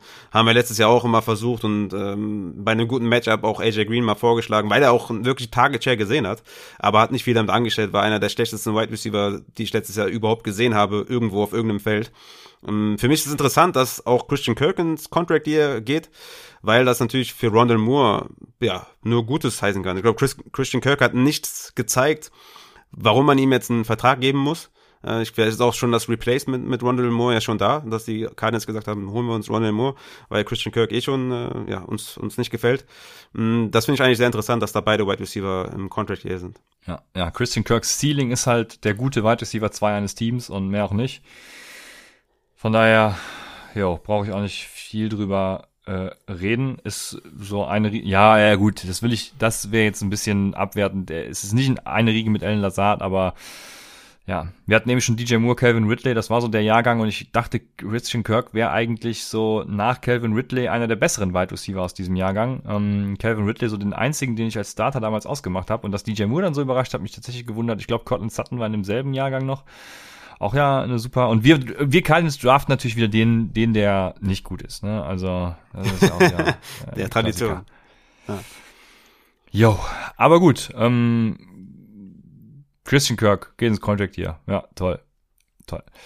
Dann gehen wir über zu, ich habe ihn gerade angesprochen, Calvin Ridley. Ich glaube, da muss man auch nichts zu sagen. Geht ins Contract hier. Äh, Julio Jones wird auch nicht jünger, könnte eventuell noch getradet werden. Ähm, ich glaube, es ist schlecht für ihn, wenn Julio Jones getradet wird. Ähm, beziehungsweise äh, sagen wir nicht schlecht. Ich glaube, es wäre äh, besser für ihn, wenn er bleibt. Ich glaube, er sieht jetzt kein ganz krasses Downgrade, wenn Julio irgendwie weggehen würde.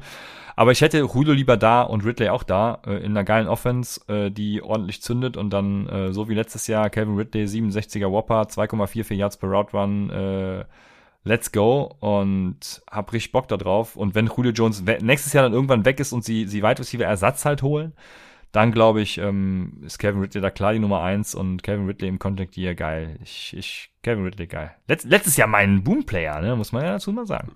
Muss man, muss man sagen, ja. Kevin Ridley, geile Sau, ja, auf jeden Fall. Krasse Offense auf jeden Fall, ne? Julio Jones, Kevin Ridley, Pitts. Ist crazy. Dann, ja, über Allen Robinson brauchen wir auch nicht sprechen. Ähm, egal, wo der hingeht, wird geil. Ähm, willst du bei Juju Smith-Schuster oder Cortland Sutton Wort verlieren? Ja, Cortland Sutton finde ich interessant, ähm, weil Jerry Judy wahrscheinlich nicht die Eins ist, wenn beide auf dem Feld stehen. Wie siehst du das? Ah, schwierig, ne? Ich habe mich, mhm. ich habe mir die Frage auch schon gestellt. Ich glaube, Jerry Judy ist die Eins. Mhm, okay. Ich finde ihn besser, rein vom, vom, vom Skillset, vom Talent und vom, von seinen Anlagen her, finde ich ihn besser. Aber es gibt auch natürlich genug Gründe, um den Case andersrum zu machen. Ja, also sehr mhm. spannend auf jeden Fall. ja.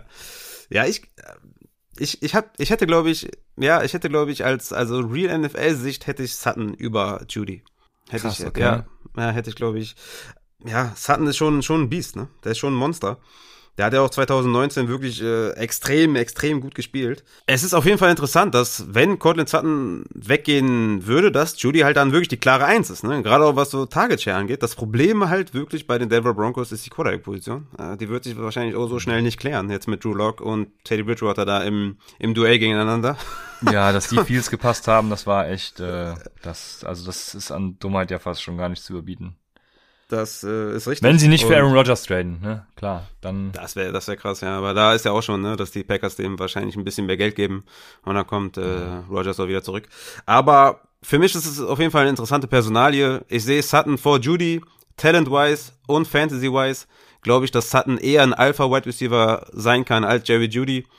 Aber ja, Quarterback-Play äh, Quarterback ist auf jeden Fall nicht geil und da müssen wir was machen. Ja. Vielleicht auch gut, wenn, wenn Sutton, wenn sie den Vertrag vielleicht nicht verlängern. Ne?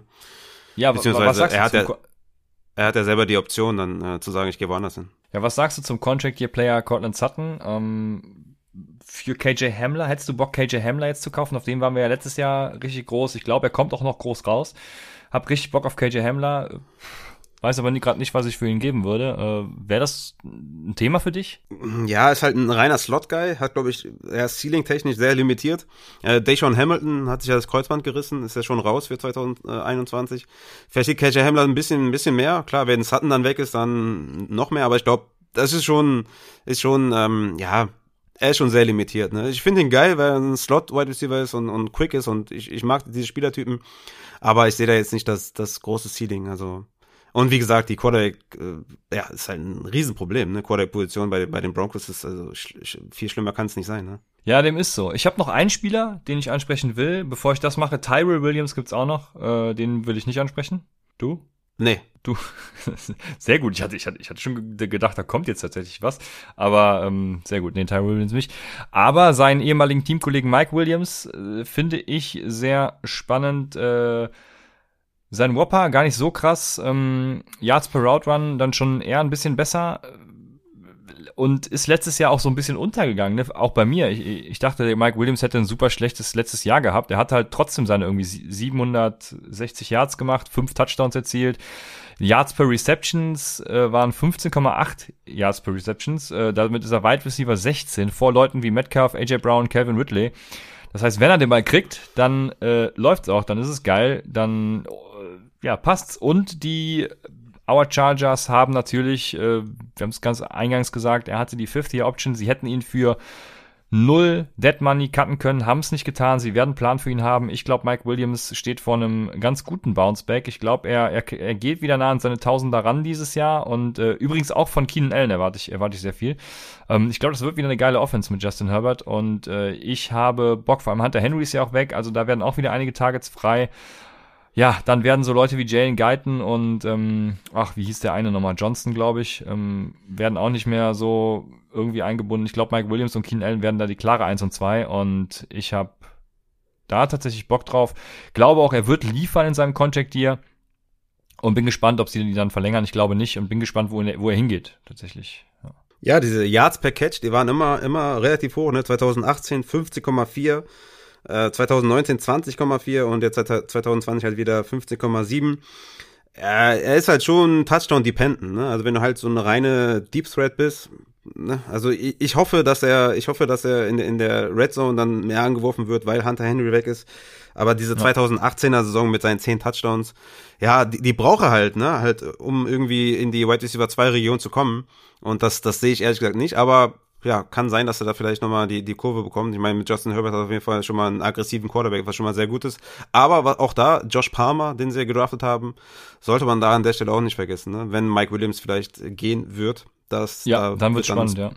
Da wird dann Spot frei, ne? Ja, sollte man nicht vergessen. Das sollte man nicht vergessen. Deswegen stellen wir euch ja auch Contract Year Player vor, damit eben auch die Leute aus der zweiten Riege dann äh, schon auf eurem, ja, in eurem Fokus rücken, damit ihr die dann eben jetzt noch billig kauft, weil nächstes Jahr, wenn Mike Williams dann weg ist und Josh Palmer eine, keine Ahnung, 600 Yard Saison hatte und Ansätze gezeigt hat, dann wird man sagen, boah, das wird der nächste Outbreak-Kandidat und so und dann ist er eben nicht mehr so billig. Deswegen werden dann natürlich jetzt. Mhm. Jetzt wären wir mit den Wide Receivers durch und wir haben noch Tight Ends. Ähm. Gleiches, gleiches gilt auch für, für Des Newsom. Den sollte man auch auf jeden Fall, ja, sich mal ankreiden, äh, anstreichen oder ja, in, die, in die Watchlist packen, weil Anthony Miller geht auch ins Contract hier. Kann auch sein, dass Des Newsom jetzt schon in diesem Jahr vielleicht eine größere Rolle bekommt. Aber das sollte man auf jeden Fall auf, auf der Rechnung haben. Und, ähm, Jameson Crowder geht auch ins letzte Jahr, ne? also Elijah Moore sollte man auch auf jeden Fall nicht vergessen, dass der vielleicht dieses Jahr nicht so viel Relevanz genießen wird, aber dann 2022 dafür vielleicht umso mehr. Also um die nochmal genannt zu haben, das wird dann sehr spannend 2022 für die. Ja, ja guck, die habe ich sogar noch unterschlagen, aber danke, dafür bist du ja dann da, um äh, das noch ich zu hab noch einen. Ich habe noch oh, einen. Jetzt, ich bin richtig in Fahrt. Jetzt, jetzt, jetzt knall ich alle raus. Chris Godwin, über den dachte ich, müssen wir nicht reden. Nee, nee, Sammy Watkins äh, hat auch nur Ach, für ein Jahr unterschrieben. Und Sammy ja, Watkins könnte, Sam, Sammy Watkins könnte halt einen Tylen Wallace äh, an der Seitenlinie halten, weil Sammy Watkins auch ein guter Blocker ist. Ähm, und der ist dann nächstes Jahr weg. Das heißt, könnte sein, dass Tylen Wallace da vielleicht ein bisschen mehr Raps bekommt, aber ist eh schon relativ unsexy in dieser Low Passing Offense. Aber sollte man auf jeden Fall nicht vergessen, dass da Tylen Wallace noch mit rumschwimmt. Ne? Ja, klar, Tylen Wallace ist ja klar besser als Sammy Watkins. Ähm, letztens habe ich noch gelesen, dass Jama Chase äh, der, der klarste, also der, der Wide Receiver ist, der quasi gar nicht basten kann, äh, was auf einer Stufe ist mit Corey Davis und Sammy Watkins. Was ja tatsächlich so war zu, zu den Zeiten, wo sie gedraftet wurden. Äh, Mike Williams weiß ich gar nicht, ob der auch so, äh, so krass gut war. War auf jeden Fall auch ein relativ hoher First Rounder. Bin ich mir gerade gar nicht sicher, aber Corey Davis und auch Sammy Watkins Jo, ich hoffe, Jama Chase wird nicht so einer. Vor allem, Jama Chase hat einfach die Eins. Also. Ja, da kann ja nichts so, mehr schief gehen. Das ist so sexy einfach nur. Ich, ich feiere ja. das so hardcore. KJ Hamler auch, oder? Mm, ja. Da habe ich da, dich da nicht noch verlinkt und meinte, KJ Hamler ist ein Buy Low. Ja, ja, kann sein, auch. dass es die Eins war. Ja, ja, das kann sein. Also das ist sexy, ne? Aber wenn jetzt, äh, wie zum Beispiel Devonta Smith, der hat die Sechs. Ich glaube, diese Sechs ja, ist die. Ist das, also das ist doch ja. total zum. Ist die hässlichste Zahl, die es, glaube ich, gibt, so, ne? Ja, passt, Ähm, passt aber zu Smith irgendwie. Ja, weiß nicht. Und zu den Eagles. Es passt eher zu den Eagles als zu Smith. Ja, das hast du jetzt gesagt. Aber es ist auf jeden Fall sehr, sehr sexy, wenn du ne, wenn du ne, wenn du die Eins trägst. Also ich feiere das auf jeden Fall. Ja, mega. Ja. Ich war ja immer der Elf-Typ, ja, war auch Stürmer im, im Fußball, deswegen, aber wenn ich nochmal bei Football anfangen würde, dann würde ich klar die Eins nehmen, natürlich. Ja, es ist, es ist ja, finde ich auch. Also Ich ich bin hatte, ja eh, ich bin ja eh so der, der, ich bin ja eher so der Quarterback-Typ, ne? Klar, sieht man mir an. ja, ähm, ja, ja, ich wollte nichts sagen. Und von daher, also ich würde, ich würde, glaube ich, die 10 trotzdem nehmen. Also wenn ich mir eine Nummer aussuchen könnte als Quarterback, würde ich die 10 nehmen. Die, die hat einfach was, was Magisches. Zehn, ja, okay. Ja, ich hatte ja gehofft, Larry Fitzgerald noch ein Jahr jetzt als mit der Nummer eins auflaufen zu sehen. Das wäre schon, schon ganz geil gewesen. Das, ja, äh, okay. Das ist romantisch, aber der hat die 1, also der 2021er Fitzgerald hat die 1 auch nicht verdient. ja, aber er hatte ja damals bei, also ich muss mich jetzt schwer täuschen, aber ich glaube bei Pittsburgh damals hatte er die eins und äh, das wäre schon nochmal sexy gewesen. Also ja, da hätte ich mich drauf gefreut. Aber äh, ich glaube nicht, dass er jetzt zurückkommt. Zu Recht natürlich auch, muss man ganz klar so sagen. Alles andere wäre ähm, Folklore, Romantik. Du hast dich doch letztes Ahnung, Jahr schon komplett aufgeregt. Ja, ja, für, was hat er gekostet? 11 Millionen. Natürlich regt man sich da auf, weil ihr habt ja alle gesehen, was Larry Fitzgerald gezeigt hat. Also, ja, als Tight End wäre es okay, aber für mehr dann auch nicht. Und das ist jetzt wieder meine Überleitung gewesen, denn wir haben noch Tight Ends. Ich habe überhaupt keinen Bock, über irgendwen davon zu, doch, über einen habe ich Bock zu sprechen. Das ist Zach Ertz. Ja, Weil Zach Ertz kommt mir zu schlecht weg. aber warte, hast du die News gerade gesehen? Ertz doesn't report to camp amid trade rumors. Ach, geil. Krasse Ja, News. Zach Ertz Ja. zu den Cardinals. Auf geht's. Ich bin dafür. Let's Da go. wären wir doch beim Thema. Ja, ist er dann Tight End 1? Ja, Ist er dann Top Tight 5 End. Tight End, wenn er zu den Ey, ohne Cardinals geht? Spaß, äh, Titan 1 ist das lächerlichste und gleichzeitig beste, äh, was, was es gibt. Also Titan so. 1, hört sich so geil an, ne? Zach Ertz Titan 1. Einfach Fact, einfach, einfach ein krasses Statement. Ja, wäre Titan 1, safe. Ähm, und ja, bei den Cardinals, wär, das wäre geil, aber Top 5, no way, no way. Boah, Zach Ertz bei den Cardinals, wen habe ich davor? Travis Kelsey, George Kittle, ähm, dann äh, Waller, Mark Pitts, Andrews, Waller, äh, ja, keine Ahnung, Pitts, bevor der nichts gezeigt hat, werde ich ihn nicht vor Ertz packen bei den Cardinals. Ähm, ich würde vielleicht noch Fant und Hawkinson in die Diskussion stellen, sie davor zu haben. Ja, Fan auf jeden Fall. Hawkinson aufgrund der, Ja, der Top Target 5 wird Share auch. schwierig, aber- ja, so Top 10 geben wir ihm. Top, genau, ja, Top 10 auf jeden Fall, genau. Und, und die spannende Frage, wenn er weggetradet wird, hast du ihn vor Dallas Goddard oder dahinter? Dahinter. Okay, krass, dann würde ich ihn auf jeden Fall davor sehen. Okay, warum? Einfach weil ich glaube, Zach Ertz kommt viel zu schlecht weg. Wenn er letztes Jahr gespielt hat, hat er halt auch äh, ja gut gespielt, das gezeigt, was man von ihm gewohnt ist. Von daher äh, glaube ich nicht, dass er irgendwie washed ist oder was was verloren hat von seiner Spritzigkeit und seiner seinem guten Spielstil und und seiner Die er eh nie ja, hatte, ne, so seinem- richtig. Ja, aber äh, also du weißt halt, was ich meine. Die die Fantasy Spritzigkeit, kann man das so sagen? Die Fantasy Juice, ja, genau. Den, genau. Und den hat er halt nicht verloren. Und von daher glaube ich ganz fest, dass Zach Ertz zum Beispiel bei den Cardinals, also im richtigen Umfeld, ne, bei den Cardinals ist er Instant äh, Tight End 1 und also, ne, im Team. Und auch Ja. alleiniger Tight End, also da gibt's halt keinen anderen. Und von daher äh, wäre ich da, also da wäre ich hyped. Äh, deswegen Contract Year, wenn er in äh, Philadelphia bleibt, dann denke ich, ist er auch gar nicht so schlecht. Ich, ich glaube, er kommt zu schlecht weg, aber ähm, dann hätte ich ihn halt nicht so hoch, das ist ganz klar. Aber Contract Year für Zach Ertz ist, finde ich, super spannend. Ist echt spannend, ja. Tatsächlich, wirklich spannend.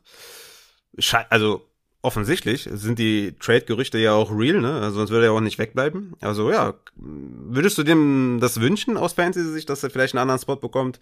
Weil Goddard, weil Jalen Hurts, weil Devonta Smith vielleicht auch schon im ersten Jahr einige Tage sehen, wird. Fändest du es schon besser, wenn, er- wenn er weggeht oder sicheres Dürfen Gewässer? Titans jetzt auch die Eins nehmen? Ah, nee, das steht Titans nicht. Das, das sähe schlecht aus Nee, dürfen die, dürfen die nicht, dürfen die nicht. Nee. Aber ja, ich find's super, wenn er getradet wird. Also äh, sei es jetzt mal drum, ob ich Cardinals-Fan bin oder nicht. Ähm, er kann auch woanders hingehen, wo er, also zum Beispiel zu den Chargers, wäre auch super geil, ne?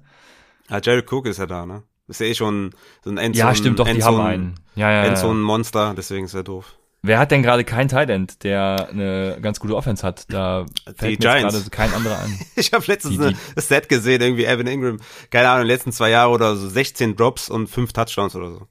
Ja, aber ich habe von einer guten Offense geredet. fair, fair.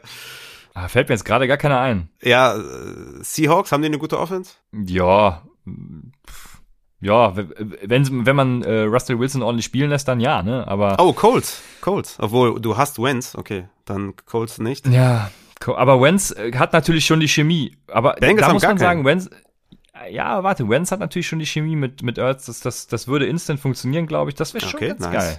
Ja, siehst du? Und äh, Bengals. Aber die Bengals wären auch interessant. Ja, ja, das stimmt. Ja. Die haben dann eine richtig geile Offense, Pass-Heavy vor allem. Also es gibt schon echt spannende Destinationen dann für Zach Ertz. Und äh, wir Mhm. Ja. sind gespannt, bleiben gespannt. Wir, sind, wir hoffen, dass der getradet wird, auf jeden Fall. Auf jeden Fall, ja, klar. Ja. Gäbe nichts Ja. Besseres. Yep, bin ich ganz bei dir. Eric Ebron finde ich viel, ah, ist, keine Ahnung. Ist auch, auch eigentlich kein, nicht der Rede wert, nicht interessant. Also, keine Ahnung. Also bei den Titans finde ich noch zwei interessant und das ist äh, OJ Howard und David Njoku, die einfach, ja, beides, Ey, Titan 1 ist so lustig, die auch nicht Titan 1 in ihrem Team sind, was halt auch crazy ist, wenn du OJ Howard bist und äh, Gronk irgendwie die 1 ist und äh, Borderline 2 ist dann irgendwie Braid noch dazu.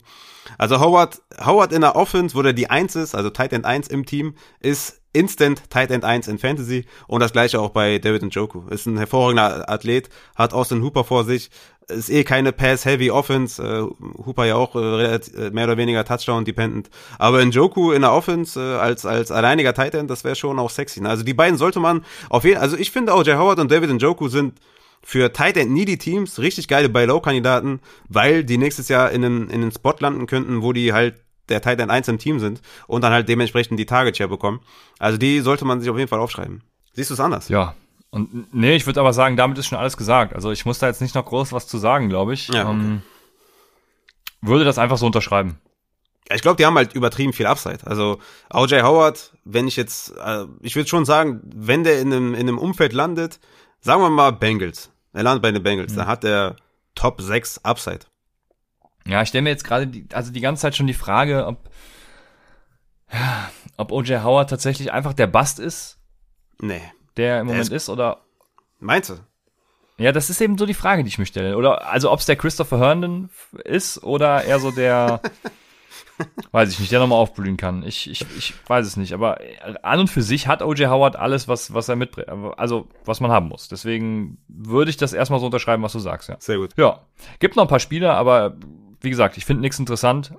Ähm, willst du noch über einen sprechen? Ja, nicht wirklich. Ich meine, es ist eh Tight End, Ja. ne? Also wir haben ja eh Genau. schon uns lustig gemacht. Tight End 1, okay, geil. Bringt dir eh nichts. Also, weiß nicht, Robert Tonyan finde ich recht interessant. Hat ja äh, eine relativ gute Saison, natürlich sehr Touchdown-dependent, aber klar, hat eine gute Saison gespielt. Vielleicht ist da Jace Sternberger ähm, irgendwie 2022 attraktiv. Aber ja, schauen wir einfach mal, wenn es dann soweit ist. Und äh, Tight End ist halt Tight End, ne? Ist halt schwierig. So ist es. Genau, das ist ein hervorragendes Schlusswort für diese Folge. Tight End ist Tight End und bleibt Tight End. Und ähm, nächste Woche werden wir komplett eskalieren. Freut euch auf unsere Folge. Es wird äh, grandios. Wir wollen noch nichts verraten, weil es wird einfach der absolute Knaller. Es wird richtig fetzig. Wir fetzen komplett rein. Äh, äh, geil. Geil. Ich hab Bock. Ja, nice, nice. Das ist ein Teaser. So will ich, ja, sehr gut. Ja. Also schaltet auch nächste Woche wieder ein bei Upside, dem Fantasy Football Podcast.